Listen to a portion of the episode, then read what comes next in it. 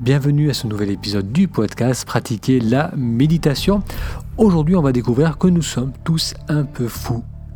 Si c'est la première fois que vous découvrez ce podcast, bienvenue, j'y parle de méditation et de comment méditer nous aide à apprécier davantage la joie d'être dans le moment présent.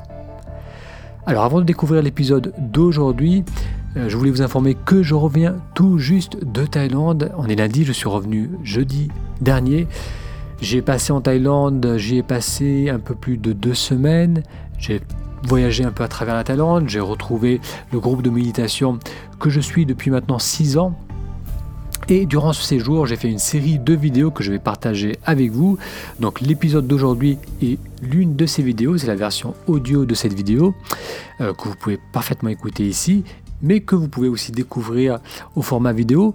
Euh, donc cette vidéo, mais surtout les autres, je vous conseille de les regarder aussi en vidéo car pour certaines d'entre elles, je les ai faites à partir de très beaux sites, notamment à partir de la ville d'Ayutthaya, qui est l'ancienne capitale de la Thaïlande. Je me suis retrouvé dans de très beaux endroits, dans des ruines, dans des vieux temples bouddhistes.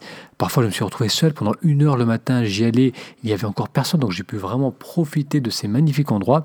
Et j'ai fait des vidéos, à partir de là-bas. Donc, pour voir toutes ces vidéos, il vous suffit d'aller sur le blog, pratiquer la méditation, ou vous pouvez aussi aller sur le lien, facile à retenir, ta méditation, donc ta la tienne, ta méditation.com. Ça vous permettra euh, de vous inscrire et de recevoir donc tous les prochains épisodes faits à partir de la Thaïlande. Alors je vous laisse découvrir l'épisode d'aujourd'hui où l'on va découvrir que nous sommes tous un peu fous. Bienvenue à Bangkok pour cette nouvelle vidéo. Alors je me trouve dans un quartier de Sukhumvit pour ce jardin tropical en hauteur où on peut voir de la faune locale, mais également les gratte-ciels. Nous sommes tous fous, c'est le sujet de la vidéo d'aujourd'hui. Si l'on pouvait brancher un haut-parleur à notre mental et qu'on pouvait écouter toutes les pensées qu'on avait, on nous prendrait pour des fous, parce que le mental est tellement actif, il n'arrête pas de réfléchir. Euh, les pensées se succèdent, les pensées se répètent, on a souvent les mêmes pensées qui se répètent encore et encore, on passe d'un sujet à l'autre. Et cela se passe bien souvent sous le radar de notre conscience. C'est-à-dire qu'on ne réalise même pas qu'on est parti dans nos pensées, qu'on est totalement perdu dans le langage intérieur. Et pourtant, qu'on le sache ou pas, c'est notre fonctionnement par défaut. On est souvent perdu dans notre mental. Les pensées se succèdent. On juge le monde autour de soi sans même se le réaliser. Et cela crée de la tension, cela crée du stress. Et c'est la source, la plus grande source de notre souffrance. C'est la plus grande source de notre souffrance parce que sans qu'on le réalise. On est en train de se juger sans cesse. On est en train de se protéger du monde autour de soi.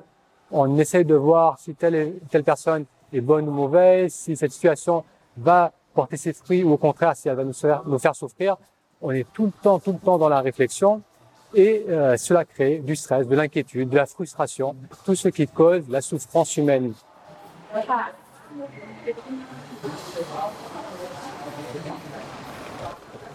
Alors l'un des bienfaits de la méditation, c'est que cela va nous permettre de prendre conscience de cela.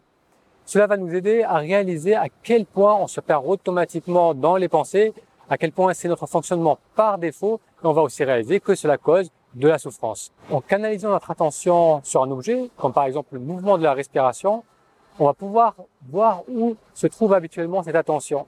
Lorsqu'on la force à se canaliser sur quelque chose, c'est là où on va réaliser qu'elle part très facilement à quel point l'attention part dans les pensées. Notre attention a l'habitude de sauter d'un objet à l'autre, d'une pensée à l'autre, c'est notre fonctionnement par défaut, mais tant qu'on ne prend pas cette euh, initiative de bloquer l'attention et de la canaliser sur quelque chose, eh bien on réalise pas à quel point elle part dans tous les sens et à quel point elle va s'évader dans les pensées. Puis en commençant à méditer, il va se passer quelque chose d'intéressant, c'est qu'on va réaliser qu'il est possible de euh, garder notre attention active sans qu'il y ait de pensée on va pouvoir ressentir par exemple euh, le mouvement de la respiration, donc d'une manière très claire, on va sentir l'air qui glisse dans les narines par exemple, ou bien on va sentir l'expansion de l'abdomen, notre attention va être pleinement dessus, mais il n'y a pas de mots derrière cela, il n'y a pas de conceptualisation, il n'y a pas, on va pas qualifier l'expérience, on va juste ressentir l'expérience. L'être humain a développé la capacité de langage euh, dans son évolution et cela lui a permis de faire des choses extraordinaires, ça a permis à l'être humain de collaborer, de travailler dans des groupes de plus en plus grands, de travailler sur des projets de plus en plus importants. Et c'est cela qui a permis à l'expansion de la race humaine. Mais euh, le prix de cela, c'est que dès que l'enfant apprend à mettre des mots sur l'expérience, dès qu'il apprend à conceptualiser son monde, ça va être de plus en plus prononcé et cela va devenir un mécanisme inconscient, c'est-à-dire qu'à chaque fois qu'un enfant qui commence à parler ou qu'un adulte qui est formé, à chaque fois qu'il va ressentir quelque chose, il va mettre des mots dessus. Donc, on va sortir de ce mécanisme, on va réapprendre à prendre possession de notre attention, la pratique de la méditation et donc une réappropriation de l'attention. On va réaliser alors, lorsque le mental se perd complètement dans les pensées, lorsque ces pensées génèrent des émotions, on va sortir donc de la transe du mental et se reconnecter beaucoup plus régulièrement, beaucoup plus souvent au ressenti du moment présent, sans mental, sans jugement. Et cela va offrir un bienfait énorme parce que cette, tendance à tout conceptualiser a créé beaucoup de stress. L'idée là, bien sûr, n'est pas de complètement débrancher le mental, ce qui est d'ailleurs impossible, mais c'est de simplement avoir ces moments euh, de pause, ces moments où on est attentif à ce qui est sans mettre de mots dessus, parce que euh, d'une part, ça va nous faire moins stresser, et d'autre part, lorsqu'ensuite on revient dans la conceptualisation, dans les pensées, on va le faire d'une manière beaucoup plus efficace, beaucoup plus claire, avec plus de créativité. Si aujourd'hui vous vous posez la question, est-ce que je suis plutôt dans le mental, est-ce que je suis perdu dans mes pensées, c'est que probablement vous l'êtes, car encore une fois, c'est notre fonctionnement par défaut.